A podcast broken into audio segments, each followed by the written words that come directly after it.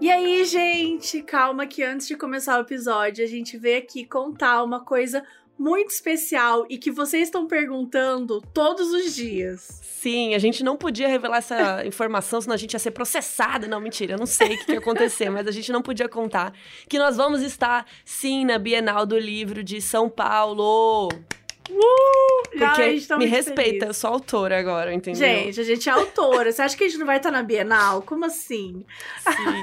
A gente vai estar na Bienal do Livro de São Paulo no dia 2 de julho, que cai num sábado e é um painel à noite. Exatamente, gente. É o primeiro dia da Bienal. Então a gente vai estar participando desse painel que tem o Ivan Mizanzuki então, um painel muito chique, muito legal. E depois que acabar esse painel, a gente vai ali para aquele momentinho. Isso ainda não foi conversado, mas é o que geralmente acontece, né? De você ir lá depois para assinar, dar os autógrafos. Então, muito provavelmente vai funcionar dessa forma. Então é isso. Se você quiser comprar o nosso livro, ele já está na pré-venda. Então você pode entrar num link que a gente vai deixar aqui na descrição: Modus Operandi Guia de True Crime. Muito chique. Sim, e olha, vai dar para comprar lá também na Intrínseca, mas enfim, compre onde você quiser e vai ser muito legal. Se você legal, comprar gente. na pré-venda, leva ele no dia, né? Porque vai que É, você exato. ganha um autógrafo. Vai Exatamente. Vai que. então é isso, a gente tá super animada. Vamos nos ver lá. A gente espera muito que vocês estejam lá. Vai ser um dia muito incrível. E é isso, né, amiga? Até lá, dia 2 de julho, na Bienal do Livro de São Paulo.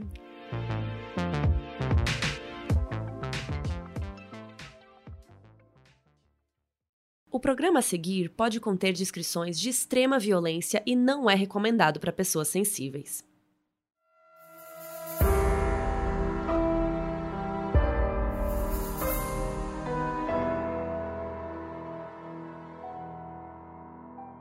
Bruno Fernandes de Souza era uma estrela em ascensão.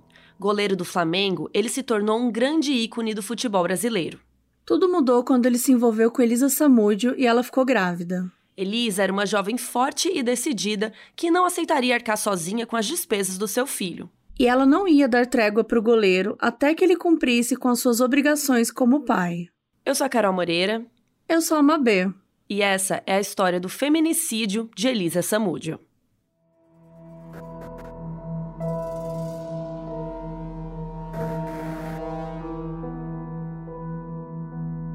Esse episódio trata de um crime muito difícil, muito noticiado em todo o Brasil também. É, então, nós usamos várias fontes aqui para escrever esse episódio. A principal dessas fontes é o livro Indefensável: O Goleiro Bruno e a História da Morte de Elisa Samúdio. Os autores são três jornalistas: o Paulo Carvalho, a Leslie Leitão e a Paula Sarapu. Todos eles acompanharam o caso de perto na época e acabaram se tornando amigos e fazendo uma super apuração aí para escrever esse livro. Também usamos outras matérias é, de jornais, de portais para complementar, mas sempre que a gente ficou em dúvida de alguma informação, quem disse o quê, como foi, a gente seguiu o livro Indefensável. Inclusive, gente, se você ainda não conhece o nosso site, acessa lá modusoperandipodcast.com, que a gente sempre põe conteúdo extra, a gente sempre coloca é, links, fotos, e esse episódio está recheado de conteúdo, tem várias matérias que a gente colocou. Esse caso tem muitos vídeos, fotos, né? Foi muito noticiado, então não deixem de conferir o site modusoperandipodcast.com para complementar a sua visão aí desse episódio.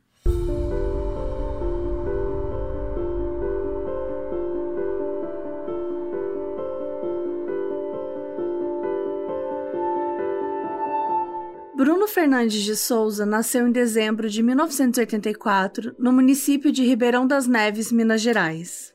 O pai dele era um cara chamado Maurílio, que tinha a ficha criminal extensa, que incluía drogas e furtos. Uma jovem de 17 anos chamada Sandra se apaixonou pelo Maurílio e eles tiveram o primeiro filho, o Rodrigo, e logo depois o Bruno. Eles se mudaram para o Piauí com o Rodrigo, que já estava maior.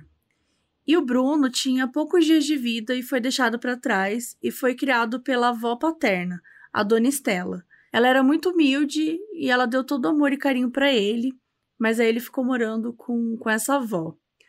Muitos anos depois, em 96, a Sandra se envolveu numa briga com uma mulher que ela tinha conhecido numa festa. A Sandra foi acusada de ter atirado cinco vezes nessa mulher, só que essa mulher sobreviveu. ela conseguiu se recuperar e tal. Aí a Sandra foi denunciada e fugiu da cidade. Em 2008, o processo foi arquivado erroneamente. Disseram que o crime prescreveu em 10 anos, ao invés de 20, né, que seria o comum, porque a Sandra era menor de idade. Só que ela não era. Ela já tinha 29 anos quando atirou na mulher. Por isso que foi né, errado. Foi o erro de alguém, enfim, que estava ali lidando com a burocracia. E acabou que, por fim, ela ficou em liberdade. Mas enfim, voltando, né? Então a gente volta para a infância do Bruno, que amava futebol, ele sempre jogava com os amigos e não demorou muito para ele começar a jogar nesses clubes infantis. E ele gostava de ser sempre o goleiro e essa posição ele começou a almejar profissionalmente. Ainda criança, ele conheceu aquele que viria a ser o seu melhor amigo, o Luiz Henrique Romão, que tinha o apelido de Macarrão, e ele também amava futebol. E durante a adolescência, os dois arranjaram duas namoradas. A do Bruno se chamava Daiane e a namorada do Macarrão se chamava Jogiane. E os quatro sempre saíam juntos. O Bruno e a Daiane começaram a namorar em 99, quando ele tinha 14 e ela tinha 12 anos. E na adolescência, o Bruno continuou a participar desses times júniores de, de futebol e foi crescendo ali no meio até que chegou uma grande chance para ele em 2002. E ele entrou na categoria de base do Atlético Mineiro, primeiro no Sub-17 e depois ele seguiu para o Sub-20 que são times oficiais, né, do, do Atlético Mineiro, e só que para quem não manja de futebol, meu pai me já me explicou isso uma vez. Mas tem é, essa coisa aí das idades, né, que eles vão crescendo ali dentro do time e depois eles entram pro time oficial real, né, grandão. É, nossa, que explicação horrível de futebol de uma pessoa que não assiste futebol. Mas enfim, esses times são reais do Atlético, né, só que vai mudando a idade. E com esse avanço, ele do nada resolveu pedir a Daiane em casamento. Ele com 17 anos e ela com 15, mas ela aceitou e eles se juntaram. Eles ficaram noivos por um tempo, até que casaram em 15 de maio de 2004, que foi o mesmo ano em que o Bruno subiu para o time principal, aí sim, do Atlético Mineiro. Nos primeiros meses de casamento, a Daiane sofreu um aborto. E para piorar, ela começou a perceber que o Bruno estava traindo ela com outras mulheres. No campo profissional, esses primeiros anos de carreira também foram complicados financeiramente, porque o Bruno, ele não era muito controlado com dinheiro. Ele pegou todas as economias e ele gastou tudo num carro, que era um Escort vermelho, que ele amava. Só que ele não conseguia nem usar, gente, porque ele não tinha dinheiro para gasolina. Então, assim, é claro que a Daiane ficava super brava com essas decisões aí dele. Em 2006, o casal teve sua primeira filha, a Bruna Vitória, e o padrinho dela foi o Macarrão. Aliás, o Macarrão e a Georgiane também se casaram. Ainda em 2006, o Bruno chegou a ficar duas semanas no treinamento do Corinthians, mas foi dispensado. E aí veio mais uma grande chance. Com só 21 anos, em 2006, ele se tornou o novo goleiro do Flamengo e se mudou para o Rio de Janeiro. Então, ele se mudou para o Rio, mas a Daiane e a filha ficaram lá em Minas. E no Rio ele começou a ter uma vida louca de festas e excessos. O Bruno tinha um grupo de amigos e sempre era visitado pelo macarrão lá no Rio. E eles saíam, iam em todo tipo de festa, inclusive festas dadas por traficantes, faziam várias orgias, enfim, né? Uma vida bem agitada aí, digamos.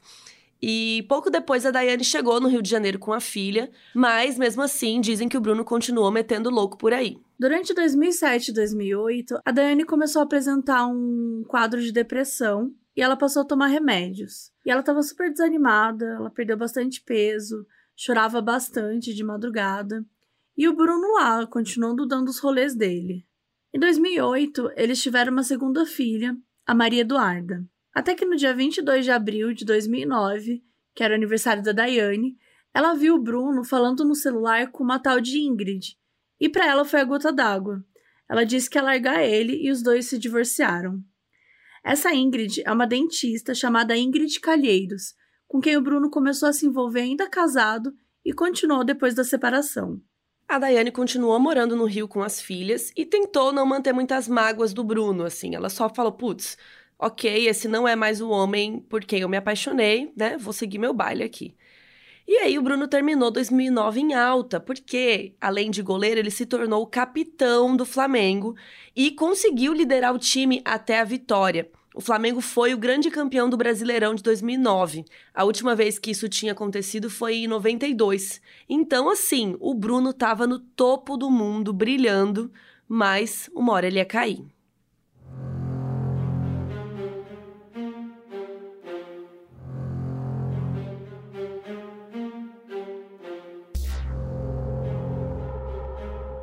Agora a gente vai contar sobre outra protagonista dessa história, Elisa Samúdio. A Elisa nasceu em fevereiro de 1985, em Foz do Iguaçu, e assim como o Bruno, já tinha algumas questões complicadas antes do seu nascimento.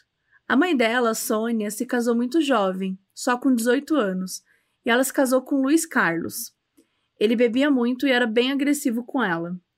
Quando a Sônia engravidou, o Luiz não ficou nada feliz e quis que ela fizesse um aborto, mas ela se recusou, fugiu e só voltou depois com a bebê Elisa já no colo.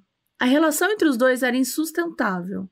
Então os dois se separaram e a Elisa ficou com o pai, que tinha mais condições. Durante toda a infância, ele impedia a Elisa de ter contato com a mãe, como uma forma de vingança contra a Sônia. Mas as duas se falavam em segredo, elas ficavam ligando assim pelo telefone escondido e tal. Então elas mantiveram a relação. Quando a Elisa tinha 9 anos, a Sônia se mudou para o Mato Grosso. Quando ela estava com 14 anos, o pai dela já estava casado novamente e já tinha uma outra filha, né, mais nova que ela. E a Elisa descobriu que ele estava abusando sexualmente dessa meia-irmã. E aí ela ficou, né, meio assim, saiu de casa. E ela passou um ano morando com a mãe, mas aos 15 ela resolveu se mudar sozinha para São Paulo. E desde muito jovem ela gostava muito de futebol, então quando chegou em São Paulo, ela começou a ir em várias festas, vários clubes frequentados por jogadores de futebol.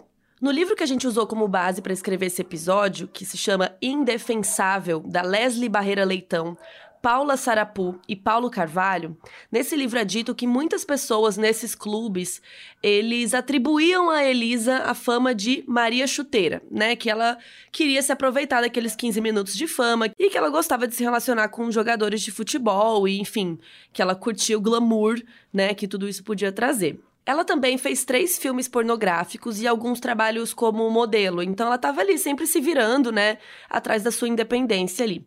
E ela começou a frequentar festas e conhecer jogadores de outras cidades, incluindo a galera do Rio de Janeiro, para onde ela viajava muito. Foi numa dessas festas que ela conheceu o Bruno, num churrasco na Barra da Tijuca, na casa de um goleiro reserva do Flamengo.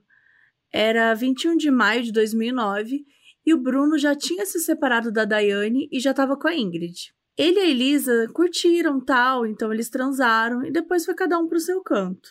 A Elisa voltou para São Paulo, mas depois de algumas semanas ela começou a sentir algo estranho. Em agosto, ela ligou para o Bruno e contou que ela estava grávida de três meses. Os dois conversaram quando o Bruno teve um jogo na cidade, mas depois ele pediu para ela ir para o Rio para eles poderem conversar sobre. Só que ele falou que não queria esse filho, e que ela tinha transado com vários caras na festa. Então, assim, como é que ia saber se era dele ou não? Mas ela falou que o filho era dele, que ela só tinha transado com ele nessa festa, enfim. Continuou é, afirmando que o filho era dele. E quando ela percebeu que ele não ia ajudar em nada, ela resolveu contar tudo na mídia. Ela deu entrevista para o jornal Extra e para vários outros veículos também, falando que o Bruno não queria assumir a paternidade. É mesmo? Isso não vai te trazer péssimas recordações, nada?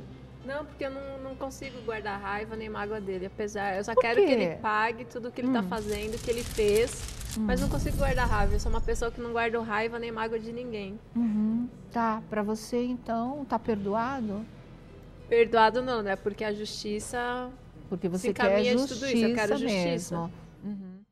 E nessa, os dois ficaram trocando farpas na mídia por alguns dias, com o Bruno dizendo que a Elisa não podia provar a paternidade, e, né, e ela falando que era dele sim. Aí a Elisa contratou uma advogada e resolveu entrar na justiça para ter direito a uma pensão. E para dar uma alfinetada enorme, ela anunciou que o nome do bebê seria o mesmo do pai, Bruno Samúdio. E aí o Bruno recebeu a intimação e ele ficou muito furioso. Ele foi no hotel onde a Elisa estava e esse hotel, ele que estava pagando para ela ficar. E de acordo com ela, ele a puxou pelo cabelo, jogou na cama e a ameaçou, dizendo que se ela não fizesse um aborto, ele iria matá-la. E, morrendo de medo, a Elisa saiu daquele hotel e ficou morando na casa de uma amiga ali também no Rio de Janeiro. E ela estava passando por muitas dificuldades financeiras e até porque ela estava grávida e então ela não estava conseguindo mais fazer os filmes pornôs. Então ela começou a vender umas bolsas, vender roupa, mas o dinheiro também estava acabando muito rápido. No dia 13 de outubro, por volta da uma da manhã, a Elisa estava na casa dessa amiga quando ela recebeu uma ligação do Bruno, falando de maneira super fofa com ela, chamou de bebê, estava todo carinhoso, e ela meio que estranhou, assim, foi ríspida, perguntando o que ele queria. O Bruno disse que queria muito ver ela imediatamente, para eles conversarem e resolverem tudo. A Elisa ficou meio pensativa, mas acabou aceitando. Isso tudo foi ela que contou, tá? Ele chegou num Porsche e ela entrou no carro com ele. Tinha um homem deitado no banco traseiro dormindo. O Bruno mandou a Elisa relaxar e disse que era o irmão dele. Ele dirigiu um pouquinho mais para frente e parou o carro. E daí apareceram um macarrão e um outro cara que também entraram no carro. Então, de repente, a Elisa estava sozinha com quatro homens no veículo e eles começaram a agredi-la. Ela foi puxada para o banco de trás e começaram a bater nela, e ela levou inclusive um murro do Bruno.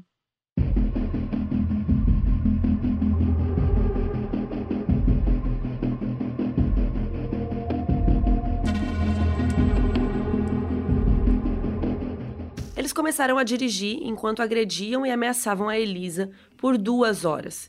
Ela gritava que se a matassem ia ser pior, porque todo mundo ia saber que tinha sido eles. Eles chegaram no flat do Bruno e a Elisa foi mantida no carro enquanto ele subia para pegar alguma coisa. E pouco depois ele voltou com uma caixinha que tinha um medicamento. E era um remédio abortivo. E ela falou que não ia funcionar porque ela já estava com cinco meses.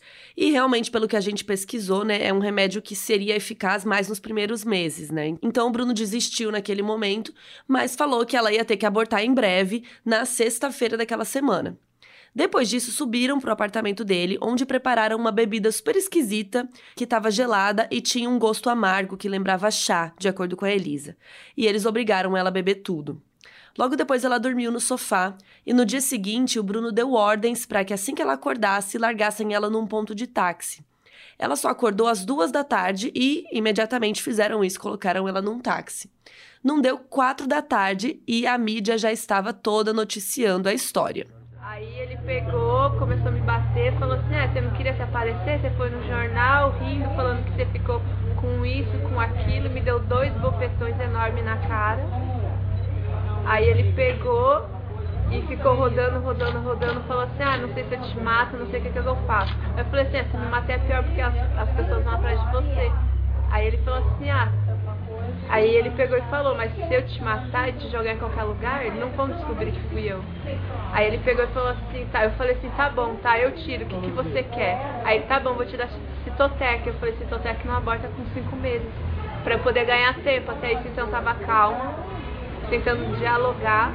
E ele tava muito louco. Falou que fumou maconha a noite toda e que tava bebendo. Tava alcoolizado, bêbado e fumando maconha. Aí ele pegou e, foi pra casa dele, me levou pro apartamento dele, me deu um monte de remédio para dormir, uma bebida horrorosa, horrível, que eu não sei o que, que era, pra eu beber. Aí eu bebi, dormi, acordei agora, era duas horas da tarde.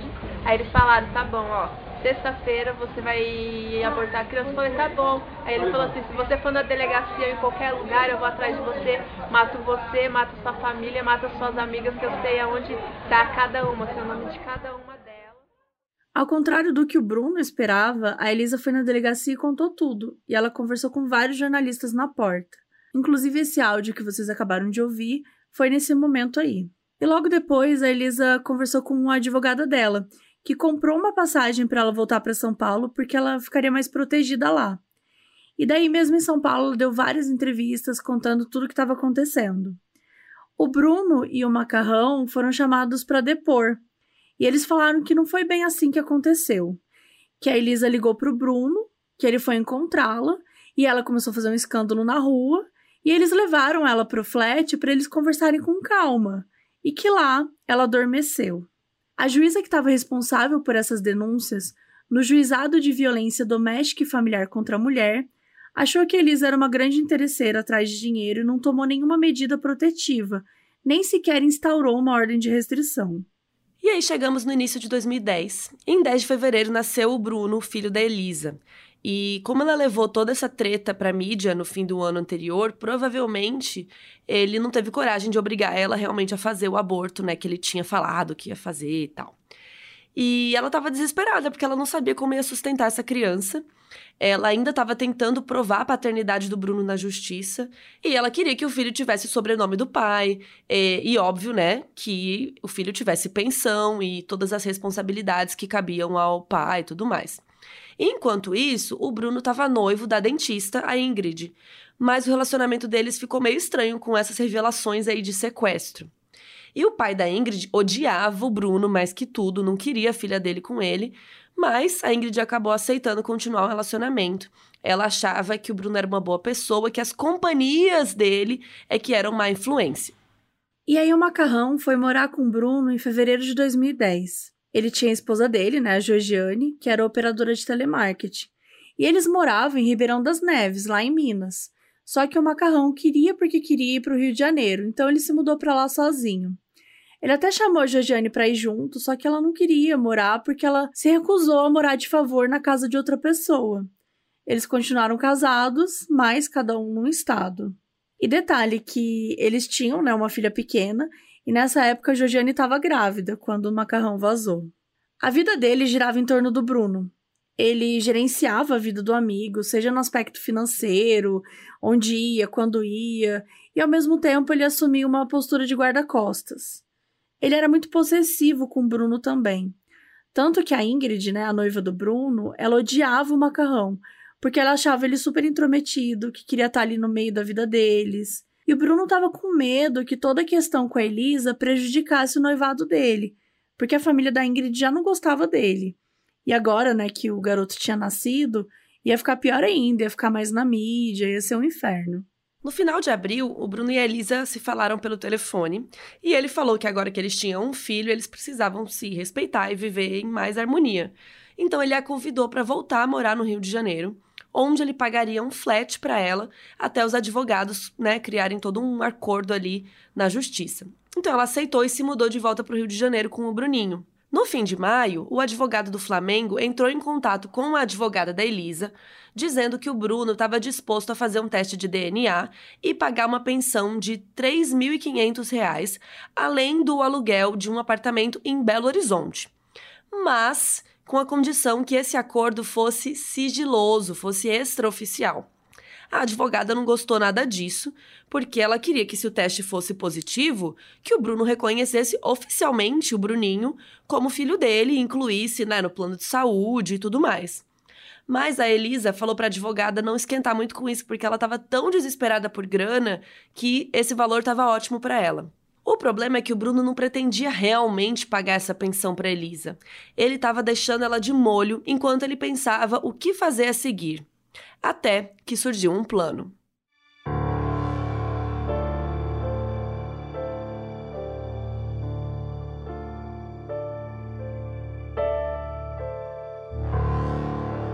No dia 4 de junho, esse plano começou a ser colocado em prática. Nesse mesmo dia, o Macarrão foi num estúdio de tatuagem e ele fez uma tatu de homenagem à amizade dele com o Bruno. Dizia assim: Bruno e Maca, a amizade nem mesmo a força do tempo irá destruir. Amor verdadeiro. Enfim, né, gente? Daí a gente tira também o tanto que ele amava o Bruno e estava disposto a fazer tudo por ele. E quem acompanhou ele durante esse dia foi o Jorge Luiz Lisboa Salles. O Jorge era primo do Bruno e ele tinha 17 anos. E desde jovem, o Jorge já tinha se envolvido com várias tretas. Ele estava sempre devendo dinheiro e favores a traficantes, era sempre ameaçado de morte quando não conseguia pagar. Em abril daquele ano, a mãe do Jorge ligou para o Bruno, desesperada, pedindo ajuda. Então o Bruno resolveu tomar o Jorge como seu protegido, né, e cuidar dele, para nada acontecer com ele. E o Jorge ficou meio que sendo um assistente ali do macarrão. Ele cumpria todo o serviço que era mandado, desde, sei lá, lavar o carro do Bruno até gerir algumas coisas da casa. Então, naquela noite, o macarrão e o Jorge foram encontrar a Elisa, ela estava hospedada num flat na Barra da Tijuca desde maio. E alguns dias depois desse dia aí que eles foram lá encontrá-la, no dia 11, ia acontecer uma audiência de conciliação na vara da família, onde estava rolando o processo de pensão. E lá ia ser trazido à tona a questão do teste de DNA e o Bruno não ia ter para onde correr, ele ia ser obrigado a fazer o teste. Mas aí, né, naquela sexta, dia 4 de junho, o Macarrão foi de noite lá até o local onde a Elisa estava hospedada, conversou com ela e disse que o Bruno ia pagar 30 mil reais para resolver toda a situação. O Macarrão falou que parte dessa grana estava no sítio do Bruno, que ficava lá em Esmeraldas, região metropolitana de Belo Horizonte. Então, a Elisa aceitou ir com ele para o sítio para pegar o dinheiro. O Macarrão pagou a conta ali no hotel, fez um check-out e a Elisa foi arrumando suas coisas, né, a mala, tudo, e desceu com o Bruninho em direção ao carro. Quando ela entrou, o Jorge estava escondido no porta-malas e ele saltou com uma pistola calibre 380 e deu três coronhadas nela. E se foi para render ela, não faz sentido, porque ela já tinha entrado no carro por vontade própria. Se foi para desacordar ela, também não funcionou, porque ela ficou acordada, sangrando e brigando com o Jorge, tá, enquanto o macarrão dirigia. Então não dá muito para entender porque ele fez isso. Aí eles chegaram na mansão do Bruno e ficaram lá esperando para partir para o sítio no dia seguinte. Enquanto isso, Bruno estava se preparando para um jogo super importante que ele ia ter no dia seguinte e estava no hotel junto com o resto do time. Só que o Bruno era o capitão da equipe, então ele tinha um quarto só para ele. Nessa noite, o Macarrão ficou ligando para ele o tempo inteiro para contar o que estava rolando em casa. Em determinado momento da noite, o Macarrão ligou para Fernanda, que era namorada do Bruno, a Fernanda Gomes Castro. Sim, porque além dele ter a noiva Ingrid, né, ele também tinha uma namorada, e ela era secretária de um escritório de advocacia. A Fernanda foi lá para cuidar do bebê, para dar mamadeira e tal, porque o Macarrão tinha dado essa função para o Jorge, e ele estava sendo um desastre nisso. E a Elisa não podia cuidar, porque ela estava com muita dor e estava sangrando por conta das coronhadas, que ela levou do Jorge e tal. Então a Fernanda passou a noite lá também ajudando. Chegando no dia seguinte, no sábado, dia 5 de junho de 2010, rolou um jogo do Flamengo contra o Goiás no Campeonato Brasileiro. E depois desse jogo, ia rolar um recesso de algumas semanas para todo mundo do time, para poder acompanhar a Copa do Mundo da África do Sul, que estava para começar. O Bruno, por sinal, já estava sendo cotado para a Copa seguinte, de 2014, que ia rolar aqui no Brasil. Só que nesse jogo aí contra o Goiás, o Bruno foi muito mal. Porque, né, provavelmente ele estava distraído, estava, né, lembrando tudo que estava rolando ali na casa dele e tal. No fim, o Goiás venceu o Flamengo de virada por 2 a 1 E só para curiosidade aqui para vocês, a última vez que o Goiás tinha vencido o Flamengo tinha sido 14 anos antes disso. E enfim, acabou o jogo e o Bruno chegou em casa de noite e começou a preparar as coisas para saírem. Então lá foram eles de madrugada pegar a estrada para o sítio em Minas. A viagem se estendeu para a manhã do dia 6. Teve uma hora durante a madrugada que todos eles pararam num motel para descansar. Só que tinha um problema. A Daiane, a ex-esposa do Bruno, estava lá no sítio com as filhas deles. Eles tinham uma relação super amigável. Inclusive, a avó do Bruno tinha ido visitar o Rio naquele mês e a Daiane que viajou de volta com ela para Minas.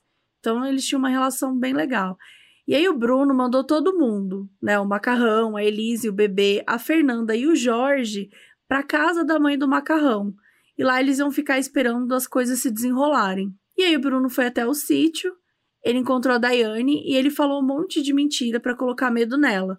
Ele falou que a Elisa estava ameaçando ele, que tinha contratado gente para matá-lo e que a Daiane e as meninas iam ficar mais seguras na casa ou da mãe ou da avó do Bruno.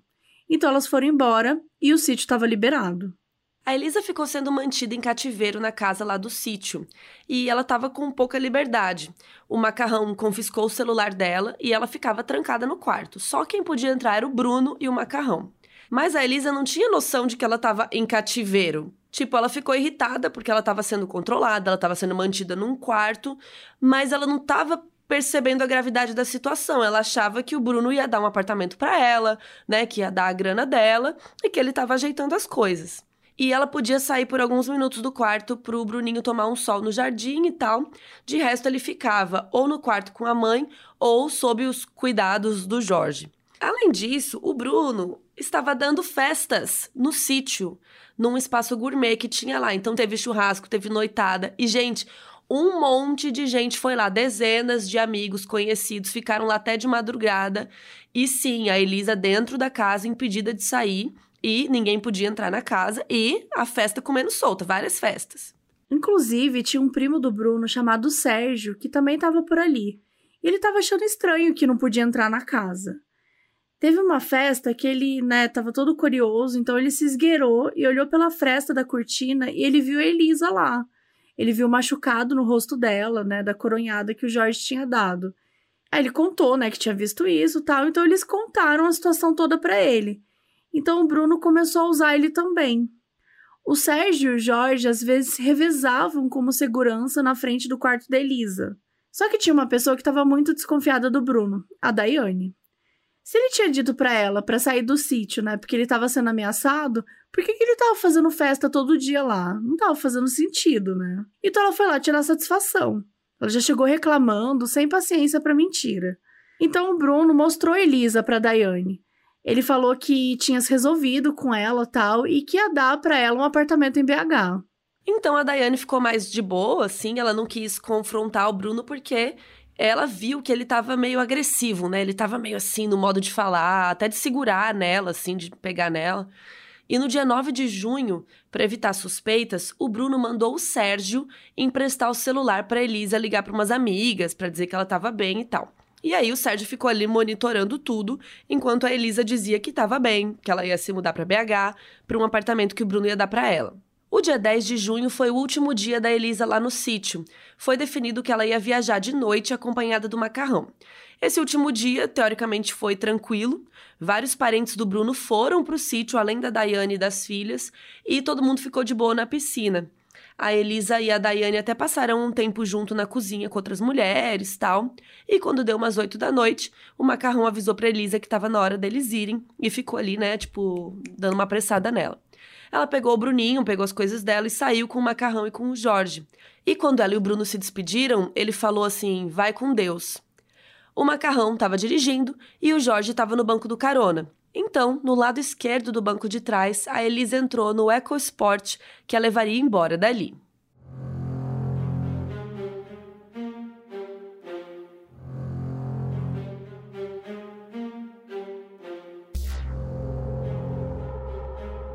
Marcos Aparecido dos Santos era um ex-policial civil. Ele foi atirador do atualmente extinto Grupamento de Resposta Especial, que seria a tropa de elite de Minas. Ele tinha um terreno baldio, onde treinava os colegas, e o lugar era conhecido como Casa da Morte. O Marcos tinha o um apelido de Bola, e ele teria sido contratado pelo Bruno e pelo Macarrão para dar um jeito na Elisa. Então, naquela noite de 10 de junho de 2010, quando o Macarrão e o Jorge saíram do sítio com a Elisa, eles dirigiram até um ponto de encontro combinado com Bola e de lá foram para o terreno dele, a tal Casa da Morte. Era um lugar super feio, pouco iluminado, que era basicamente um grande lote com traços de construções. Tinha alguns tijolos, algumas paredes soltas aleatoriamente, mas não tinha nenhuma casa inteira construída ali. O Bola morava lá no fundo do terreno, com a esposa, com os filhos, o genro e a neta, numa casa de dois andares. Mas esse espação vazio ele usava para cumprir as atividades dele, por assim dizer. E ele já tinha sido contratado outras vezes para tipo dar um susto nas pessoas, sabe, não necessariamente para matar. Quando eles chegaram, o Bola colocou a Elisa para sentar numa cadeira, colocou assim, né, tipo, né, empurrou assim meio agressivo. O macarrão pegou o Bruninho e deu pro Jorge, que se afastou um pouco com a criança. A Elisa estava super confusa, estava assustada. O Bola perguntou se ela usava drogas e ela disse que não. Então ele pediu para ver as mãos dela. Ele cheirou as mãos e mandou ela levantar. E depois ele a girou para ela ficar de costas, assim, começou a apalpá-la. Ela estava chorando muito, ela falou que não queria apanhar, e o Bola falou que ela não ia apanhar, que ela ia morrer. O Bola a agrediu, pegou uma gravata e começou a enforcá-la no chão. O Jorge assistiu toda essa cena super assustado, até que ele viu uma espuma branca saindo da boca da Elisa e depois de muito se debater, ela morreu nas mãos do Bola.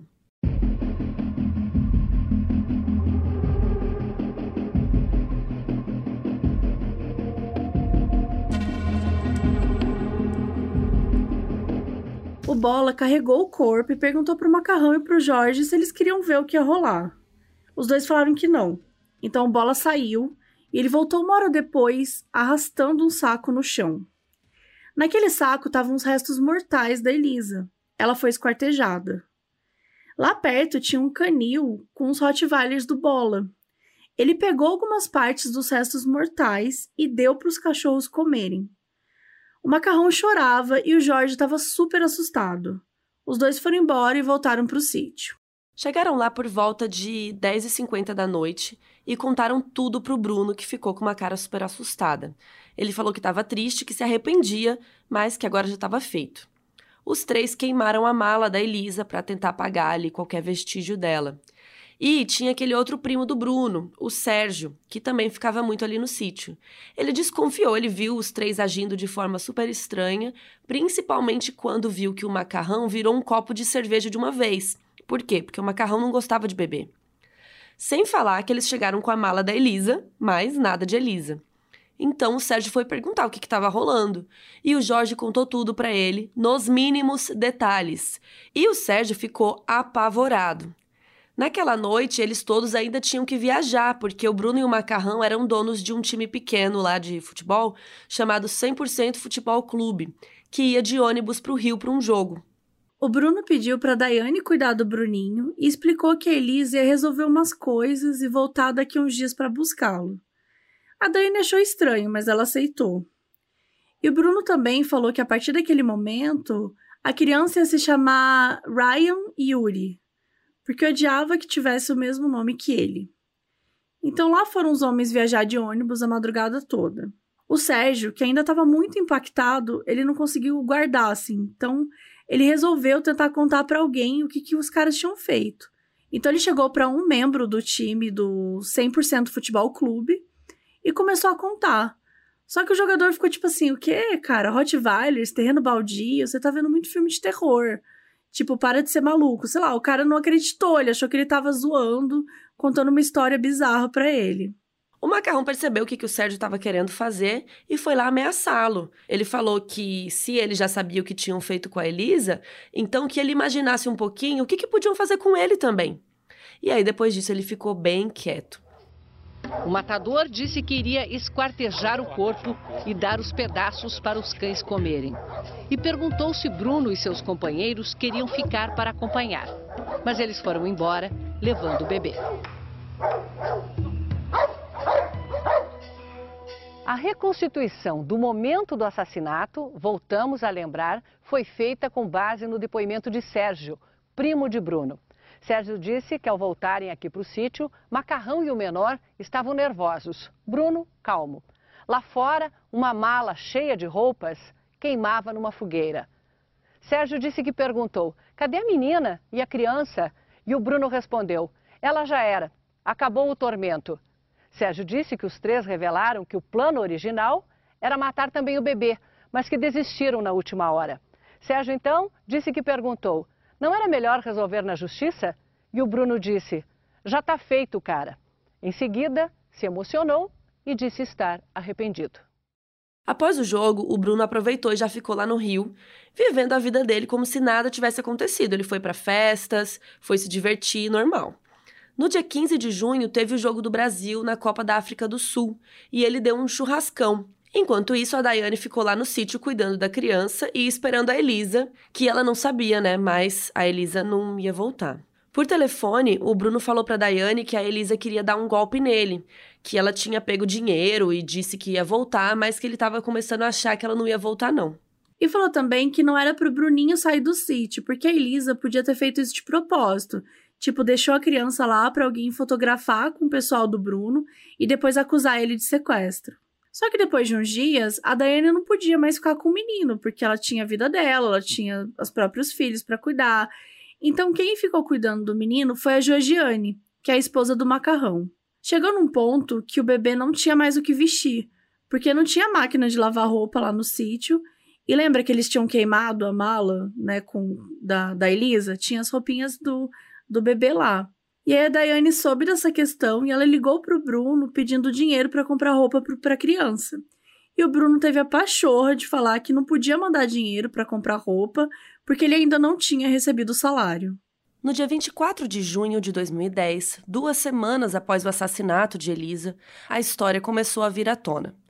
O sítio do Bruno ficava num condomínio onde tinham outras propriedades também, e tinha uma mulher que morava lá, que era mãe de um inspetor da polícia que trabalhava na divisão de homicídios. A mãe desse cara ouviu dois caseiros do Bruno comentando sobre a morte de alguma mulher e que agora estavam tendo que cuidar do bebê dela. E essa mãe aí contou pro filho o inspetor e a polícia começou a investigar. Eles falaram com duas amigas da Elisa, que disseram que fazia já semanas que elas não sabiam mais nada da amiga, que ela tinha contado que ia se mudar para BH para um apartamento pago pelo Bruno.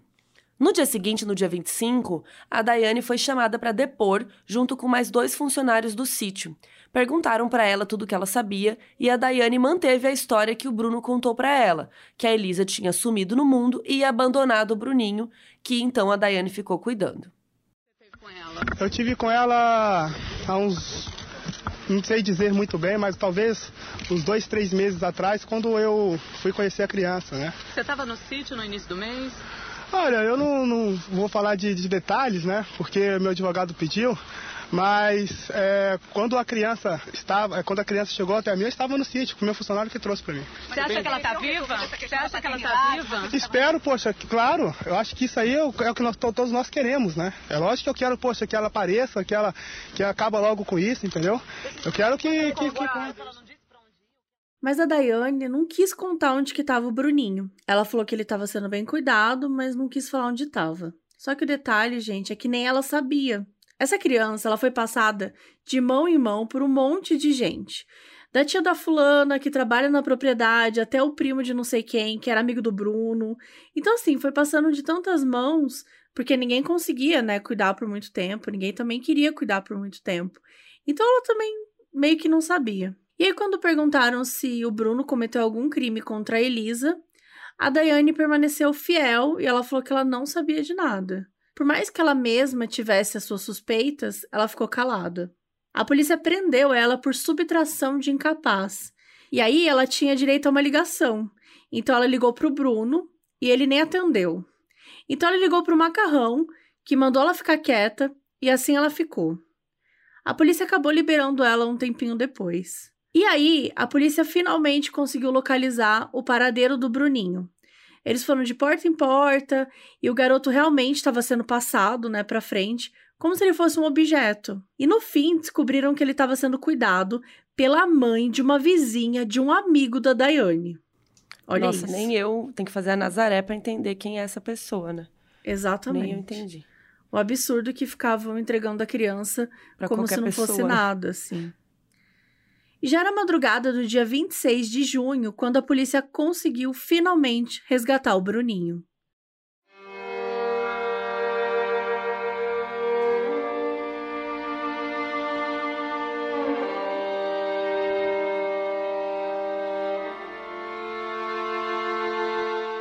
Rapidamente, essa história caiu na mídia. A Elisa estava desaparecida e a polícia considerou que ela muito provavelmente estava morta, e essa história começou a vazar para a imprensa. E quanto ao Bruninho, tanto a mãe quanto o pai da Elisa apareceram para tomar conta do menino. Eles já estavam divorciados há muito tempo e começaram a brigar na justiça para ver quem tinha direito a cuidar do neto. De início, o avô Luiz Carlos conseguiu uma liminar para cuidar do Bruninho, mas em menos de duas semanas, a avó, a Sônia, conseguiu a guarda provisória dele depois de comprovar na justiça que o Luiz Carlos tinha histórico de abandono.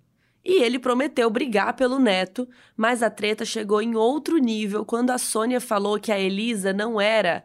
Gente, vocês estão sentados? Que a Elisa não era filha biológica do Luiz Carlos, e sim fruto de um caso extraconjugal.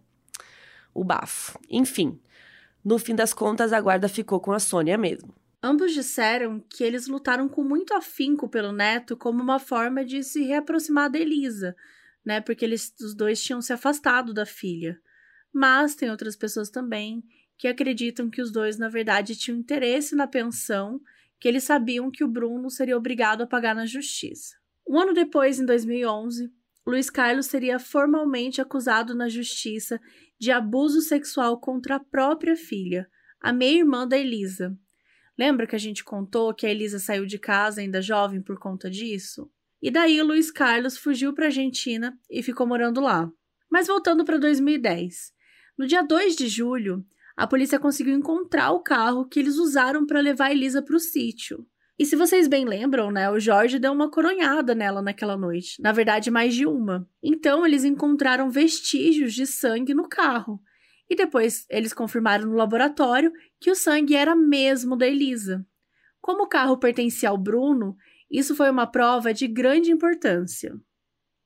A polícia entrou no condomínio na região metropolitana de Belo Horizonte às quatro e meia da tarde com um mandado de busca e vasculhou os arquivos de imagem na portaria. No sítio do goleiro do Flamengo, os policiais começaram o trabalho com escavações.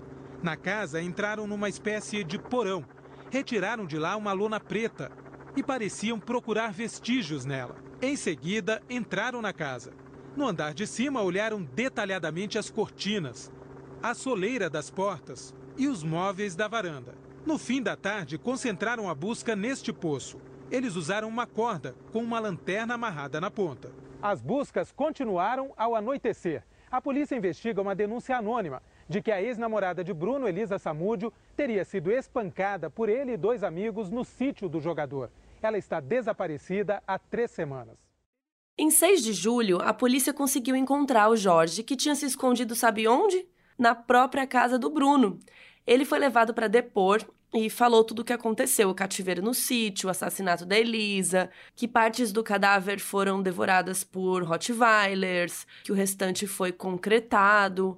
E ao longo dessa história, só para vocês saberem, o Jorge mudou bastante os depoimentos dele, assim. Então ele ficava e alterando um pouco, né, as coisas que ele ia acrescentando aí falando. Enfim, a polícia examinou todos os dados telefônicos e ficou muito atenta aos dias, aos horários e tudo batia com o que o Jorge falava.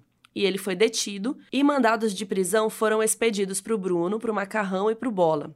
No dia 7 de julho, por volta das 5 da tarde, o Bruno e o Macarrão tiveram as suas prisões preventivas decretadas e foram levados até a delegacia. Eles foram interrogados e contaram toda aquela historinha, né, que a Elisa estava tramando algo para ele, que ela sumiu de propósito para ele ser acusado de sequestro, que ela tinha abandonado o Bruninho, aquelas coisas todas, mas isso não impediu nada e eles foram presos. E eles não pararam quieto em nenhum presídio. Eles eram transferidos, passavam dias num lugar, depois ia para o outro. Isso durou o resto de julho. O Flamengo suspendeu o contrato do Bruno e deixou de ter vínculo com ele. Todos os patrocinadores do goleiro também cancelaram os contratos. Depois de prender o Bruno e o Macarrão, a polícia foi atrás do Bola. Só que ele tinha câmeras de segurança instaladas em casa. Então, quando ele viu a polícia chegar, ele fugiu. E só 24 horas depois que a polícia conseguiu finalmente encontrar e ele estava em Belo Horizonte. Ele foi preso imediatamente. Além desses três, os policiais também prenderam um cara chamado José Laureano de Assis Filho, que tinha o apelido de Zezé. O Zezé era policial civil, que nem o Bola. O Zezé estava aposentado e os dois eram amigos íntimos. Foi o Zezé que apresentou o Bola para o Macarrão e que teria aí facilitado a comunicação entre eles quando o Macarrão pediu alguém para executar a Elisa. O delegado responsável pelo caso, o Edson Moreira, conhecia o Bola há muitos anos. Eles trabalharam juntos na polícia em São Paulo quando eram mais jovens. E eles sempre tiveram meio que uma, uma mini treta, assim, eles não se gostavam muito. Então, quando o Bola não revelou nenhuma informação lá nos interrogatórios, o próprio delegado foi confrontá-lo. E aí ficou aquela coisa de ver quem era o mais machão, né? Um ameaçando o outro, o delegado dizendo que ia fazer a vida do Bola um inferno, o Bola dizendo que ia atrás da família do delegado, ameaças. Já o Zezé, como não tinha tantas provas contra ele, ele acabou sendo liberado tinham registros telefônicos, mas ele sempre desviava das coisas. Se perguntavam o que, ele falou no telefone com o macarrão, ele dizia: Ah, era para falar do filho do Bola, que jogava muito bem e que eu queria que o Bruno investisse nele, sabe? E ele ficou mais por fora durante todos os acontecimentos do crime e as provas contra ele eram circunstanciais, então tiveram que liberá-lo. O Bruno, o Macarrão e o Bola, todos foram representados pelo advogado Érico Quaresma, amigo do Bola há mais de 20 anos. Como o Jorge era menor de idade, lembrando que ele só tinha 17 anos, a situação dele foi diferente. Em 9 de agosto, ele foi condenado a passar três anos em uma instituição socioeducativa para jovens e não enfrentou um julgamento. Outra pessoa que foi presa como cúmplice foi o Sérgio. Lembra dele? Era o cara que soube do assassinato, que ele olhou ali pela frestinha da cortina, aí ele contou, a galera contou para ele, e depois ele quis contar para um, pra um cara do time. E aí foi ameaçado pelo macarrão. É esse cara aí. O Sérgio estava super disposto a ajudar. Ele não considerava que ele estava no mesmo barco que os outros. Ele tinha o próprio advogado e ele foi super colaborativo nas investigações. Alguns agentes foram junto com o Sérgio lá no sítio e ele ficou narrando como é que era o cativeiro da Elisa, apontando locais com supostas evidências. Só que a casa tinha passado por uma mega faxina, estava tudo limpo. Então eles não conseguiram encontrar nenhuma gota de sangue, nem nada que né, desse algum algo a entender. O que conseguiram encontrar foi um tufo de cabelo no ralo do banheiro, e aí foi mandado para análise para ver se era da Elisa. Encontraram também fraldas queimadas e várias coisas de bebês espalhadas pela casa, comprovando que o Bruninho passou vários dias ali. Um repórter da Folha de São Paulo, que também foi rondar a área, encontrou os restos queimados de um álbum de fotos que pertencia a Elisa e tinha várias fotos dos primeiros meses de vida do Bruninho.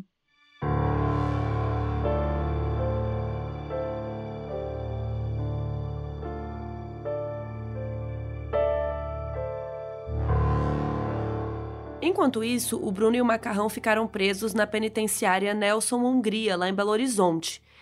E assim, gente, né? A gente imagina que ninguém gosta de ficar preso, né? Mas o Bruno realmente odiou ficar preso. E uma das coisas que ele ficava bem é, irritado era a comida. Como ele tinha muita abundância lá na vida como goleiro, né, tal, para ele era um absurdo ter que se sujeitar a comer uma comida, né, de qualidade ruim, sem variedade, enfim.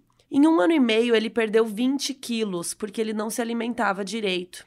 Isso porque a cela dele ainda tinha alguns privilégios, como, por exemplo, ele tinha água quente, sendo que era a única cela dali que tinha. E óbvio, né, que isso não devia nem ser privilégio, gente. Tipo, todas as pessoas encarceradas deveriam ter direito, né, ao mínimo isso, enfim. De qualquer modo, essa água foi cortada logo que descobriram, né? A mídia descobriu, expuseram o tratamento privilegiado dele e tal. E ele também não se dava muito bem com outros detentos, ele sempre estava recebendo ameaças, então ele tinha horários bem específicos para comer, justamente para evitar a interação com outras pessoas. Alguns prisioneiros e até os próprios guardas tentavam conseguir informações ou tirar uma foto do Bruno para vender para a mídia. Então ele estava cercado de pessoas assim de todos os lados tentando tirar alguma coisa dele. Então Bruno pediu uma medida judicial que autorizava o macarrão a dormir com ele. Então, quando dava sete horas da noite, o macarrão saía da cela dele, ia para a cela do Bruno e dormia lá no chão, num colchonete frio, para fazer companhia para o amigo. E ambos recebiam visitas dos entes queridos, né? Inclusive a noiva do Bruno, a Ingrid, que estava com ele ainda. Ela não acreditava que o Bruno tivesse realmente envolvido na morte da Elisa, e nem tinha certeza se acreditava que a Elisa estava morta. Mas, de acordo com o livro Defensável, uma coisa que doeu muito nela foi saber que o Bruno tinha uma amante, que era a Fernanda. Lembra da Fernanda que a gente contou no episódio mais cedo e tal? Ela foi pro sítio com eles na noite que levaram Elisa, que ela ajudou a cuidar do bebê. O Bruno teve direito a visitas íntimas da Ingrid num quarto lá do presídio, que é comum também, mas os problemas do mundo real não paravam de chegar para ele. Com os contratos suspensos, o Bruno estava se acumulando em dívidas, principalmente em relação aos filhos, porque ele precisava pagar pensão para todo mundo, né? Tanto o Bruninho quanto as duas outras filhas que ele tinha com a Daiane. E ele e a Daiane resolveram vender o sítio para conseguir uma grana. Só que depois a justiça determinou que parte do dinheiro dessa venda fosse para a avó do Bruninho, a Sônia, que estava cuidando do neto. Ao todo, quatro pessoas estavam presas aguardando julgamento eram o Bruno, o Macarrão, o Bola e o Sérgio. Mas não eram eles só os acusados, não. Pessoas como a Daiane, a Fernanda, outros frequentadores do sítio também iam responder na justiça, só que estavam respondendo em liberdade. Esses quatro que a gente citou foram os que não conseguiram habeas corpus, porque eles estavam envolvidos diretamente no crime. A juíza que era responsável por esse julgamento era a Marisha Fabiane Lopes Rodrigues, e foi ela que negou o habeas corpus. Então o que, que o Bruno e o Bola fizeram? De acordo com o livro Indefensável, eles contrataram o chefe do tráfico da Rocinha para caçar e matar a juíza. E quem teria contado isso teria sido um prisioneiro, colega do Bola, que ele soube do plano e resolveu informar as autoridades e tal. E aí essa intenção do crime saiu na mídia. E a juíza passou a andar com escolta. E ainda segundo essa acusação desse mesmo prisioneiro, além do plano de matar a juíza, o Bola também teria confessado a morte da Elisa e disse que teria queimado o corpo dela em pneus e jogado as cinzas na Lagoa do Nado, na região da Pampulha, em Belo Horizonte. E depois disso, o Bola foi transferido de presídio e o Bruno e o Macarrão continuaram no mesmo, mas em pavilhões separados. A gente já citou antes aqui que todo mundo estava com o mesmo advogado, né, o Érico Quaresma, que era amigo do Bola há anos. Mas, gente, vocês estão sentados? O Quaresma foi flagrado fumando crack. E saiu na mídia, e virou uma polêmica, e ele meio que teve que se retirar do caso. Depois que a poeira baixou, ele retornou para ser advogado só do Bola, tá? Um spoiler aí do futuro. Então, chegou um advogado novo que tinha a ideia de dividir os crimes entre todos os acusados. Ou seja, ele queria falar que ah, o Macarrão fez tal coisa, o Bola fez a segunda tal coisa, o Bruno fez uma terceira coisa, sabe? Para que nenhum deles sofresse muito com as penas. Só que esse outro advogado aí não durou muitos meses, não. O Bruno acabou contratando um advogado novo só para ele, chamado Rui Pimenta. Já a estratégia do Rui era o oposto, que era se afastar o máximo possível dos outros acusados e, ainda, tentar jogar a culpa neles. E sabendo do quanto o Macarrão era fiel a ele, o Bruno começou a pedir que ele assumisse total responsabilidade da morte da Elisa. Ele escreveu uma carta para o Macarrão que depois acabou sendo exposta pela revista Veja e todo mundo ficou sabendo. E se você quiser ver essa carta e outras imagens que a gente citou aqui, elas vão estar no nosso site, no modusoperandipodcast.com, que lá sempre tem um, uma página para cada episódio que a gente faz, com mais detalhes, informações, links, vídeos. Esse episódio especialmente tem muita matéria, né? Tem muita coisa, a gente vai deixar bastante coisa linkada lá no site.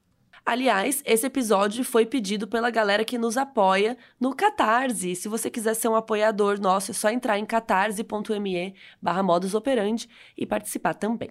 O Macarrão decidiu embarcar nessa de cada um por si, então ele também quis um advogado só para ele. O advogado Pimenta sabia que a mídia estava toda curiosa sobre o porquê do Macarrão ser tão obcecado com o Bruno. Então ele começou a disseminar a hipótese de que o Macarrão era apaixonado pelo Bruno e matou Elisa porque tinha ciúmes dela. Outra coisa que o advogado começou a falar é que não dava nem para saber se a Elisa estava morta mesmo, que tinha informações de que ela tinha sido vista em São Paulo no fim de junho de 2010, né, duas semanas depois da suposta morte. E também que tinha relatos que ela tinha fugido do país com documentos falsos e tinha ido viver no leste europeu. Isso tudo aí, muita gente especula que, né, fez só para livrar o Bruno mesmo, tentar trazer essas outras hipóteses. O tempo foi passando e o julgamento foi marcado para novembro de 2012, quase dois anos e meio depois do Bruno e companhia serem presos. Mas à medida que 2012 ia passando, mortes suspeitas foram acontecendo.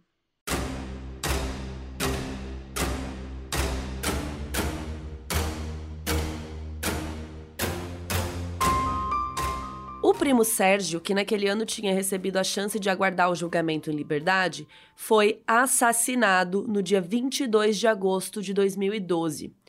Era de manhã cedinho, ele tinha saído de casa depois de receber uma ligação.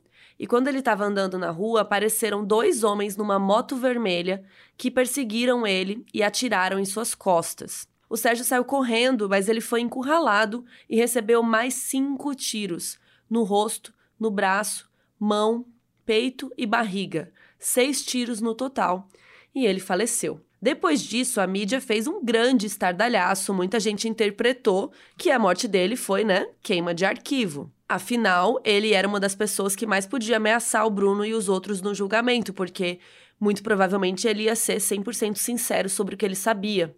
A polícia investigou, mas não conseguiram chegar a um responsável pela morte dele. Criaram-se várias teorias e tal, e no fim foi definido que ele provavelmente se envolveu com a mulher de um traficante e foi morto como retaliação. Muitos especialistas em direito falaram sobre como a justiça errou com o Sérgio. No momento que ele entrou em liberdade, ele tinha que ter sido posto num programa de proteção. Enquanto isso, o primo Jorge, que era mais novo, lembra? Ele saiu da instituição para menores em setembro de 2012. Ele ficou lá por dois anos. E sabendo do que aconteceu com o Sérgio, ele entrou no programa de proteção a testemunhas e se mudou para o Nordeste junto com a mãe e o irmão. Além do Sérgio, tinha um cara chamado Clayton, que era jogador daquele time que a gente comentou, o 100% Futebol Clube. Ele era um frequentador assíduo do sítio, então indiretamente ele estava envolvido na história. Só que, misteriosamente, ele sofreu um atentado contra sua vida. Uma noite ele estava num bar com a namorada e apareceram dois caras já atirando. Ele fugiu, mas ele recebeu um tiro de raspão no ombro. No dia seguinte, quando estava saindo de casa, tinha um carro esperando ele. O veículo o perseguiu, mas o Clayton conseguiu escapar. Ficou um burburinho na mídia se ele tinha envolvimento no caso da Elisa também, afinal ele tinha estado no sítio na semana em que ela foi morta. Mas a polícia constatou que os atentados foram por conta de outra coisa. Meses antes, o Clayton tinha sido mandante de um assassinato, porque ele e o cara eram de grupos rivais de tráfico de drogas. Como ele estava respondendo isso em liberdade, a polícia constatou que foi esse outro grupo que estava tentando se vingar dele, ou enfim, se proteger do que ele iria contar. Então, até onde se sabe, essa situação não teve nada a ver com a história do Bruno. Mas enfim, o tempo passou e chegou o fim de 2012. E aí começamos mais um momento cheio de reviravoltas nessa história: o julgamento.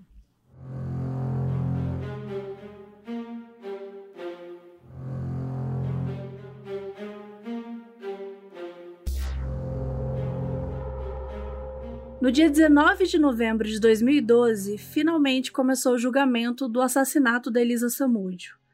Eram cinco réus: Bruno, Macarrão, Bola, Daiane e Fernanda.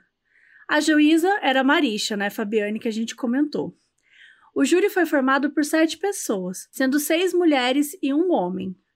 O julgamento já começou com uma confusão, porque o advogado do Bola, o Quaresma, ficou discutindo com a juíza lá no primeiro dia já, porque ele achava que a defesa estava sendo sabotada, que tinha prazos ruins, com pouco tempo para o discurso de abertura, etc. Então ele decidiu abandonar o julgamento junto com os outros dois advogados responsáveis pelo Bola. Como o Bola não tinha mais advogado, ele não podia ser julgado ali naquele momento.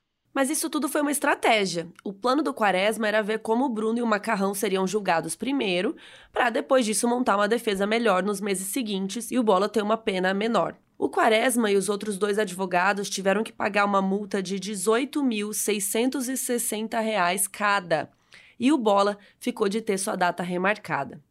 Foi só ele sair do tribunal que ele recontratou o Quaresma, ou seja, né? Tudo isso era um grande golpe. Então, o primeiro dia seguiu com quatro réus: Bruno, Macarrão, Daiane e Fernanda.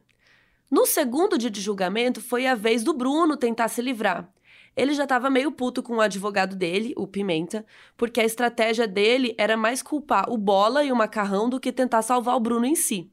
Inclusive, o advogado do Macarrão ameaçou processar o Pimenta por difamação, porque o Pimenta adorava ir na mídia ficar falando que o Macarrão era gay, que ele matou a Elisa para ficar com o Bruno para ele, coisas do tipo. Então, o Bruno demitiu ele e pediu para o julgamento dele ser adiado, para que ele tivesse tempo de achar outro advogado. Só que o advogado da Daiane também estava listado como coadvogado do Bruno.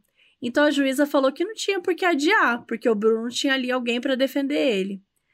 Como Bruno tinha participado do crime de uma forma mais grave, a juíza separou o julgamento da Daiane, adiando ela para ela ser julgada só em março de 2013. Gente, olha a confusão. Primeiro dia, tá? E aí, dessa forma, o advogado poderia focar no Bruno ali em novembro. Só que o Bruno dispensou ele também e arrumou um outro advogado chamado Lúcio Adolfo da Silva. E esse advogado novo pediu um tempo para se inteirar do caso. E assim, a juíza não teve escolha. O Bruno também teve o seu julgamento adiado para março de 2013. E assim sobraram o Macarrão e a Fernanda, e eles sim foram julgados normalmente. O advogado do Macarrão levou um amigo de infância para ficar dizendo lá o quanto que o Macarrão era uma pessoa boa, que jamais faria algo assim. E o próprio Macarrão deu depoimento e explicitou pela primeira vez que sabia sim sobre o assassinato da Elisa. Só que ele quis jogar a culpa no Bruno, falou que o Bruno mandou ele levar a Elisa de carro até tal lugar e deixá-la lá com algum cara que estaria esperando. Macarrão negou participação na morte e surpreendeu ao dizer pela primeira vez que foi Bruno quem planejou tudo. Falei assim, ô Bruno, tô te falando aqui como irmão, tô te pedindo, deixa essa menina em paz. Eu quero ver se você vai ser homem de assumir tudo que você tá fazendo. E ele disse que percebeu do que se tratava e ficou tentando dissuadir o Bruno disso, dizendo que aquilo ia acabar com a vida dele e tal. E disse que acabou levando a Elisa e deixou ela com o cara, mas que só fez isso e só o fez porque ficou acuado. E ainda ele meio que livrou bola, dizendo que não viu o rosto do cara com quem ele deixou a Elisa porque estava de noite. E lembram da Fernanda, que era namorada do Bruno, né? Ela ajudou a cuidar do bebê, tudo. No depoimento dela, ela contou que não sabia se tinham cometido o crime ou não. Ela estava sabendo ali naquele momento em que o macarrão estava falando, né? E ela também falou que ela caiu de paraquedas na história, que ela não participou de nada, que a única coisa que ela fez foi ajudar a cuidar do Bruninho quando chamaram ela. O promotor, Henry Wagner, era um cara bem teatral, na hora das declarações finais, ele fez questão de chegar perto do júri e descrever de maneira passional e impactante como Elisa tinha sido morta e desmembrada. Teve uma hora que ele até recitou um poema sobre uma mulher com a vida sofrida. Depois, os advogados do Macarrão e da Fernanda também fizeram suas declarações. A advogada da Fernanda falou para o júri para poupá-la porque ela era só uma mulher arrastada para um crime horrível feito por homens. O júri fez a votação e no dia 24 de novembro a juíza Marisha deu o veredito. O Macarrão e a Fernanda foram ambos considerados culpados de terem participado do crime de diferentes formas. O Macarrão foi culpado de homicídio triplamente qualificado, sequestro e cárcere privado da Elisa e do Bruninho, e foi sentenciado a 15 anos de prisão, 12 pelo homicídio e os outros três anos pelo sequestro e cárcere. A Fernanda foi culpada apenas pelo sequestro e cárcere privado, então recebeu a sentença de três anos. E também recebeu o direito de recorrer em liberdade. Em dezembro de 2012, o contrato do Bruno com o Flamengo acabou oficialmente. Até então ele só estava suspenso. Ele continuava preso enquanto aguardava o julgamento, trabalhando na lavanderia do presídio. Três dias de serviço equivaliam a um dia retirado da pena, seja lá qual a pena viesse a ser. O advogado dele fez vários recursos para adiantar o andamento do processo. Ele queria que a poeira baixasse um pouco, mas ele não teve para onde correr e o julgamento foi marcado para o dia 4 de março. Uma semana antes do julgamento, o Jorge deu uma mega entrevista para o Fantástico sobre tudo o que aconteceu. Lembram do Jorge, né, o primo mais novo do Bruno, que foi lá com o macarrão levar a Elisa para ser morta, que era menor de idade na época. O advogado do Bruno, o Lúcio Adolfo, tinha combinado com o Jorge dele dar uma nova versão dos fatos na entrevista, colocando a culpa toda no macarrão. Só que o Jorge não, não quis, não, não quis fazer isso aí, não. Ele não quis ir com esse combinado. Ele falou que não tinha como Bruno não desconfiar do que ia acontecer, que estava debaixo do nariz dele. Você acredita que o Bruno não sabia de nada? Não Você acha que eu... nada. Mas a entrevista de Jorge teve uma reviravolta. Já tínhamos encerrado a gravação. E depois de 15 minutos, ele pediu que refizéssemos algumas perguntas. Dessa vez, as respostas foram mais contundentes em relação à participação de Bruno no crime. Quando ele viu vocês saindo com a Elisa, indo para um suposto hotel em Belo Horizonte, você acha que ali ele já desconfiava que ela podia não voltar viva? Não tinha como desconfiar. Tava debaixo do nariz dele com o macarrão, do jeito que gostava tanto dele, fazia qualquer coisa por ele, não desconfiar daquilo ali. Você acha que ele não mandou matar, não mas mandou ele... matar, mas... mas sabia que isso aconteceria? Isso. Que isso estava sendo planejado? Isso. Isso em rede nacional, uma semana antes do julgamento. Então, né, não precisa nem dizer o quanto que isso repercutiu. Quando começou o julgamento, em 4 de março, todo mundo tinha certeza que o Bruno seria condenado. A juíza Marisha continuou responsável, e dessa vez o júri foi formado por cinco mulheres e dois homens.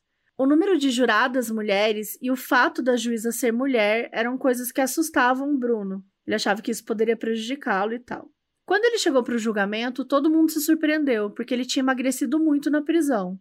Ele chegou cabisbaixo, segurando uma Bíblia na mão, item que ele iria manter pelo resto do julgamento. A Daiane também estava sendo julgada naquele dia. A Ingrid foi lá para prestar solidariedade ao noivo e foram quatro dias de julgamento em que rolaram vários depoimentos. Da parte da acusação, a gente teve laudos de peritos, teve delegada que interrogou o Jorge, teve matérias gravadas da própria Elisa dizendo que tinha medo de algo acontecer com ela. Além do Bruno, a Daiane também estava sendo julgada. E na hora de contar sua versão, ela disse que só tinha ido cuidar do bebê, que não tinha por que ela estar tá ali sendo acusada de nada.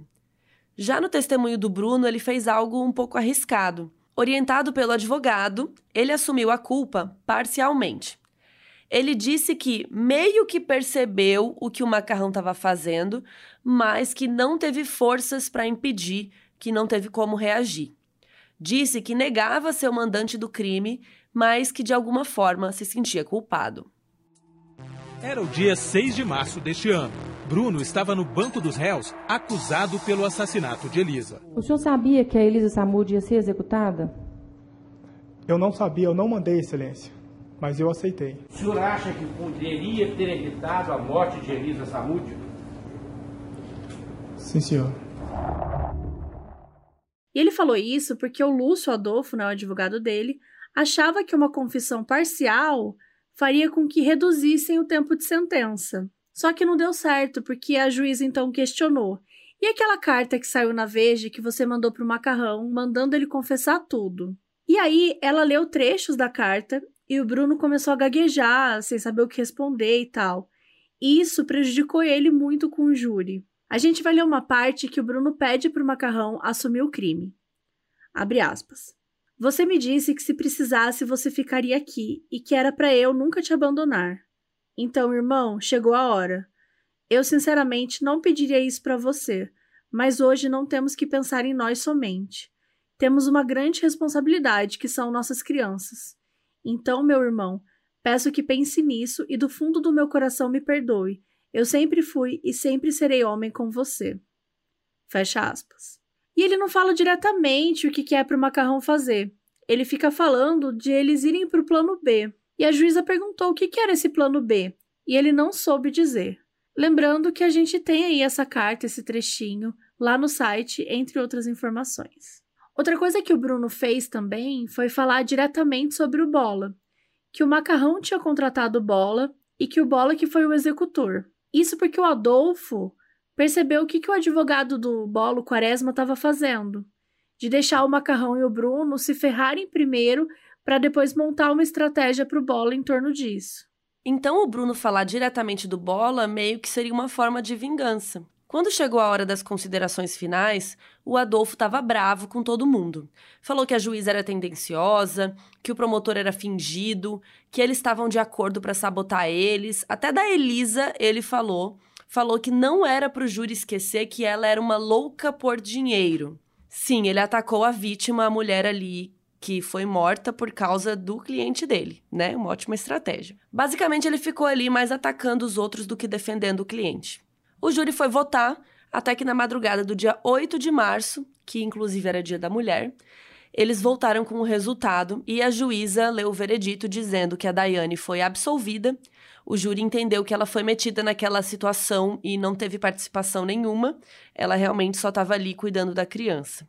O Bruno foi considerado culpado e condenado a 22 anos e 6 meses de prisão aquela confissão, entre aspas, dele fez com que ele recebesse três anos a menos. E assim acabou mais uma etapa do julgamento do assassinato da Elisa Samúdio. E por último, teve o julgamento do Bola, que começou no dia 22 de abril de 2013, um mês e meio depois do Bruno. E esse foi assim, uma porradaria solta, gente, porque o advogado Quaresma, ele tava com sangue nos olhos. Ele entrou com milhares de recursos, fez de tudo para adiar o julgamento, só que chegou uma hora que não dava mais. Quatro dias antes do julgamento, um promotor sofreu uma tentativa de assassinato de dois caras numa moto armados.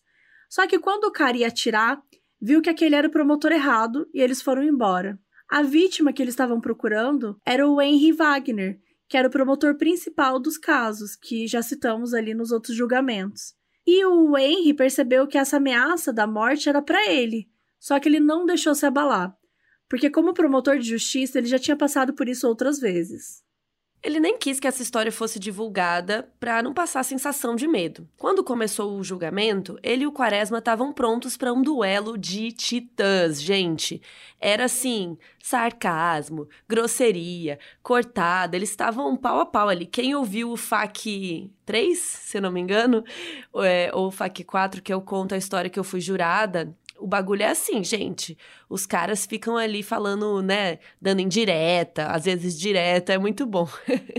Recomendo assistir julgamento, é bem interessante. Enfim, já que o Bola era casca grossa e pelo visto não ia revelar nada, o Quaresma quis humanizar ele na aparência e na fala.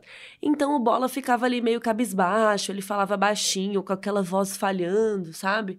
Ele estava muito cansado e parecia estar sob o efeito de remédios. A principal estratégia do Quaresma era vencer pelo cansaço. Ele botava defeito em absolutamente qualquer coisa que a juíza ou o promotor falavam, ele recorria, ele protestava. Ele estava ali, né, cansando. Em termos de provas, não tinha muito o que fazer, porque tinha muitas coisas contra o Bola. Tinham registros telefônicos que mostravam que ele e o Macarrão tinham se falado naquela semana, tinha o testemunho do Jorge. A promotoria chamou aquele delegado Edson Moreira, que já conhecia o Bola e que teve sempre rivalidade com ele, né? E ele testemunhou sobre como o Bola era um cara frio e agressivo, capaz de qualquer coisa e tudo mais. E quando subiu no banco de testemunhas, o Bola ficou insistindo que ele não participou de nada, que ele só conheceu o Bruno e o Macarrão na prisão e que as ligações entre ele e o Macarrão antes disso foi porque o Bola queria que o filho virasse jogador de futebol, e daí ele ligou para o Macarrão e tal para pedir para o Bruno ajudar. Da parte da defesa, o máximo que o Quaresma podia fazer era tentar deslegitimar as provas reunidas. Ele insistiu muito para os jurados que a investigação ainda estava sendo feita, que não tinha corpo, que revistaram o sítio e não acharam nada. Na hora das considerações finais, o Henry e o Quaresma esqueceram qualquer elegância e, gente, eles começaram a tretar mesmo, sabe? Assim, foi praticamente despejando aí fogo pela boca. Eram xingando o outro, chamando de mau caráter, tendencioso, de vil. E depois desse circo todo, os jurados foram finalmente votar e eles voltaram com o resultado para a juíza Marisha. Não teve para onde correr. O Marcos Aparecido dos Santos, o Bola, foi considerado culpado e condenado a 22 anos de prisão. E após seis meses, cinco réus e quase três anos após o crime, finalmente acabava o julgamento do assassinato da Elisa Samúdio.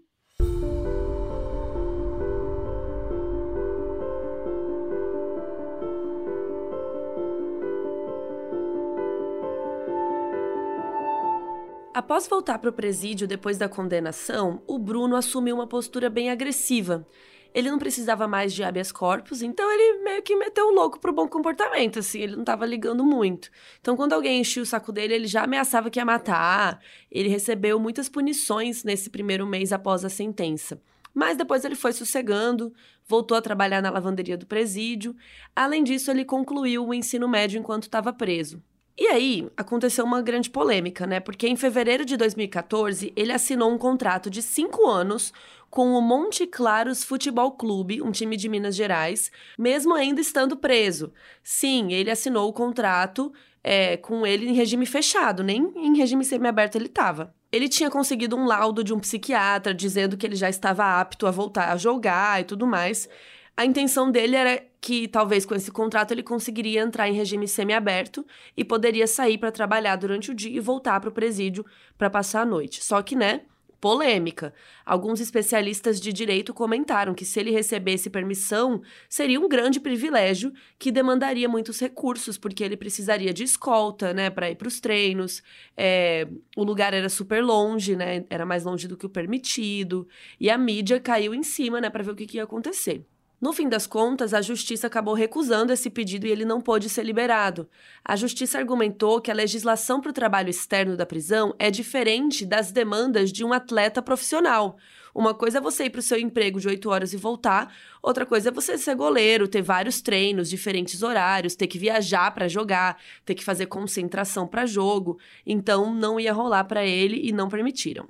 E esse time acabou encerrando as atividades em 2015 por dificuldades financeiras. O Bruno e a Ingrid continuaram juntos e se casaram em 2016. No início de 2017, o Bruno saiu do presídio porque ele recebeu um habeas corpus para responder em liberdade, enquanto ele esperava o caso dele ser julgado novamente em segunda instância. Ele imediatamente assinou o contrato com o clube Boa Esporte, onde jogou por apenas duas semanas, até que a justiça determinasse que ele voltasse para o presídio. E, claro, né, gente, então isso também gerou polêmica na mídia. Por um lado, tinha matéria sobre como era um absurdo ele poder voltar para a vida normal dele depois de tudo que ele fez, e de outro, pessoas dizendo que ele tinha o direito de recomeçar na profissão dele. Uma coisa que ficou muito em voga, não só na mídia, mas com o público também, foi essa coisa de fazer piada com a situação da Elisa. Isso rolou bastante. Em 2021 mesmo, em Manaus, teve um cara que foi numa festa vestido de Bruno, né, com uma camisa do Flamengo, e com um saco de lixo com papel escrito Elisa. Absurdo. E até hoje tem muita gente que acha que a culpa foi dela porque. Ah, é porque quem mandou ser Maria Chuteira. Ah, quem mandou ser interesseira, entre outras coisas. Eu não acredito que a minha filha morreu simplesmente por causa de uma pensão. Não acredito. Tenho certeza que não é por causa somente da pensão. A Elisa sabia coisa do Bruno. E eu sei que tem gente que sabe que nem tem amiga dela que sabe, mas tem medo de abrir a boca e morrer, assim como Elisa morreu. O que impressiona é que Bruno vai na mesma linha, mas se recusa a explicar essa nova versão para a morte de Elisa. Nunca foi por causa de pensão alimentícia, nunca foi, o Bruninho nunca foi o problema dessa situação. A situação vai muito mais além do que você possa imaginar. Se você me perguntar o que é, eu não vou te responder. Vai, porque não posso. Então vai muito mais além. Tu fosse chantageado? Tu estava sendo chantageado pela Elisa? Não é a Elisa. A Elisa é tão vítima, né? É, eu, não, eu, não, eu gosto de falar, eu não vou falar. Mas ela, ela é vítima, é, tem pessoas do processo que foram vítimas. Eu, é, uma situação que saiu do meu domínio, não estava no meu, não estava no meu domínio, não estava no meu, na minha, minha no meu comando. A única coisa que eu posso te falar que a justiça determinou que o Bruno foi o mandante do crime, eu cumpri essa pena, eu cumpro essa pena. É, de toda essa história aí, a única coisa que eu posso falar, falar para você, posso afirmar que eu paguei essa cadeia. Eu paguei essa conta aí. Enfim, o Macarrão saiu do presídio em 2018, depois de oito anos, e desde então vive em regime aberto domiciliar. O Bruno saiu de vez do presídio em julho de 2019, depois de uns nove anos preso. Em teoria, ele entrou em regime semiaberto, mas a justiça permitiu que ele dormisse em casa, então meio que virou um regime aberto. O Bola também recebeu regime aberto em 2020, por conta da pandemia, mas em setembro de 2021 ele voltou para o presídio, já que a população carcerária já tinha sido vacinada. Desde então, ele está no regime semiaberto, então ele pode sair durante o dia para trabalhar, fazer as coisas dele e à noite retornando para dormir no presídio. Um dos motivos que não confiaram nele para ficar no regime aberto é que ele já deixou a tornozeleira eletrônica descarregar e também já passou da área de circulação permitida pela justiça que ele podia estar. Atualmente, o Bruno vive em São Pedro da Aldeia, na região dos Lagos do Rio de Janeiro, e, pelo que a gente sabe, ele tem uma vida tranquila e se tornou dono de uma loja de açaí. Ele ainda joga futebol, só que num time amador lá da região, não é mais, digamos, o ganha-pão dele. Da mesma forma que um dia eu comecei minha carreira e não foi fácil chegar onde eu cheguei, e por algum motivo eu, eu deixei de fazer, de ficar quase 10 anos afastado da, da, da, da profissão, eu gostaria de recomeçar minha vida. Mas recomeçar é, fazendo aquilo que eu amo fazer. Agora, opiniões, cada um tem a sua. Eu quero voltar a trabalhar como atleta profissional e eu vou voltar. Moradores próximos dizem que ele está sempre rodando pela cidade com vários modelos de carros diferentes. Ele e a Ingrid tiveram uma filha, mas no momento que a gente estava escrevendo esse roteiro, ele apagou todas as fotos com a Ingrid do Instagram, então não dá para saber se eles ainda estão juntos ou não. E falando em Instagram, em novembro de 2021, ele postou uma foto com uma pitbull fêmea. E vocês podem imaginar a repercussão, né? Muita gente comentou, muita gente achou de mau gosto, né? Muita gente fez piadas com isso, é, do tipo, olha só, não vai dar carne para ela, haha. Mais uma vez mostrando como um feminicídio vira uma piada na boca de muita gente. O Bruno tem uma dívida de mais de 3 milhões de reais de pensão alimentícia para o Bruninho. A dona Sônia, mãe de Elisa, cuida do Bruninho até hoje e disse que nunca recebeu nenhuma ajuda do Bruno. Ela já contou que o Bruninho sabe por alto o que aconteceu com a mãe, mas que não procura notícias a respeito, e que também não quer saber do pai, não quer informações nem contato. Ele considera o marido da Sônia como um pai. E olha que coisa doida, ele é goleiro de um time de, de meninos menores de idade, ele joga futebol desde os quatro anos e sonha em ser jogador profissional. Mas por enquanto ele está se dedicando aos estudos, ele é super estudioso, conseguiu uma bolsa de 100% na escola. E ele tem acompanhamento psicológico semanal. E a Sônia disse que ele é um menino super alegre e tudo mais. Até hoje, 12 anos após a morte, o corpo da Elisa nunca foi encontrado. Muitas buscas foram realizadas pela polícia nesses anos para achar qualquer parte do cadáver, né, que tivesse enterrado, enfim, procuraram em vários lugares, mas até hoje não se sabe onde está. Desde o fim de 2021, tem circulado na internet supostas fotos do corpo da Elisa, que teria sido encontrado após tantos anos. Só que isso é fake news. Tanto a dona Sônia quanto a polícia confirmam que é uma informação falsa. E é só uma maneira cruel que muitos sites usaram para gerar clique, para conseguir mais acesso, mais engajamento, por aí vai. Como a gente já citou algumas vezes aqui, a gente usou bastante como fonte o livro Indefensável, da Leslie Barreira Leitão, da Paula Sarapu e do Paulo Carvalho. E esse livro narra o caso com detalhes. A vida do Bruno, a vida da Elisa, como eles se conheceram, como foi o sequestro e a morte e como foi o julgamento. E esse livro não serviu só de inspiração para gente, porque em 2020 a Globo comprou os direitos do livro para adaptar para uma minissérie. E ela vai ser dirigida pela Amora Maltner, que é mais conhecida por ter dirigido Verdades Secretas. Não deu uma semana que isso foi anunciado que a mãe da Elisa deu uma entrevista dizendo que reprova completamente. Porque, de acordo com ela, ninguém tá ligando para como o Bruninho vai reagir a isso, né? Porque ele já sofre desde criança com tudo isso. E aí, pô, a Globo vai lá fazer uma minissérie, sei lá, ela odiou. E a repercussão acabou não sendo muito boa. Muita gente do público se manifestou contra, dizendo que tinham medo que a série humanizasse demais o Bruno, né? Que seria melhor fazer um documentário. E aí, aparentemente, a série foi engavetada. A gente não conseguiu achar nenhuma informação se eles estão com planos por agora para fazer a série. O caso da Elisa Samúdio, até hoje, é um dos crimes mais famosos do Brasil. Foi uma das maiores coberturas midiáticas de um feminicídio que já aconteceu nesse país. Acho que a gente pode afirmar isso. Ela foi acusada de ser Maria Chuteira, de ser interesseira, e isso muitas vezes foi usado contra a vítima para tornar aceitável, de certa forma, a violência que ela sofreu. A Elisa tentou avisar várias vezes que a vida dela estava em perigo, inclusive em entrevistas para a TV, e ninguém pareceu se importar. Até que um dia ela parou de falar. Todos os dias, muitas mulheres passam por algum tipo de violência doméstica. Aqui no Brasil, durante a pandemia, a cada oito minutos uma mulher sofreu violência. Segundo o estudo do Fórum Brasileiro de Segurança Pública, em 2021, em média, uma mulher foi vítima de feminicídio a cada sete horas. As mulheres negras são as maiores vítimas, correspondendo a 66% das mulheres assassinadas.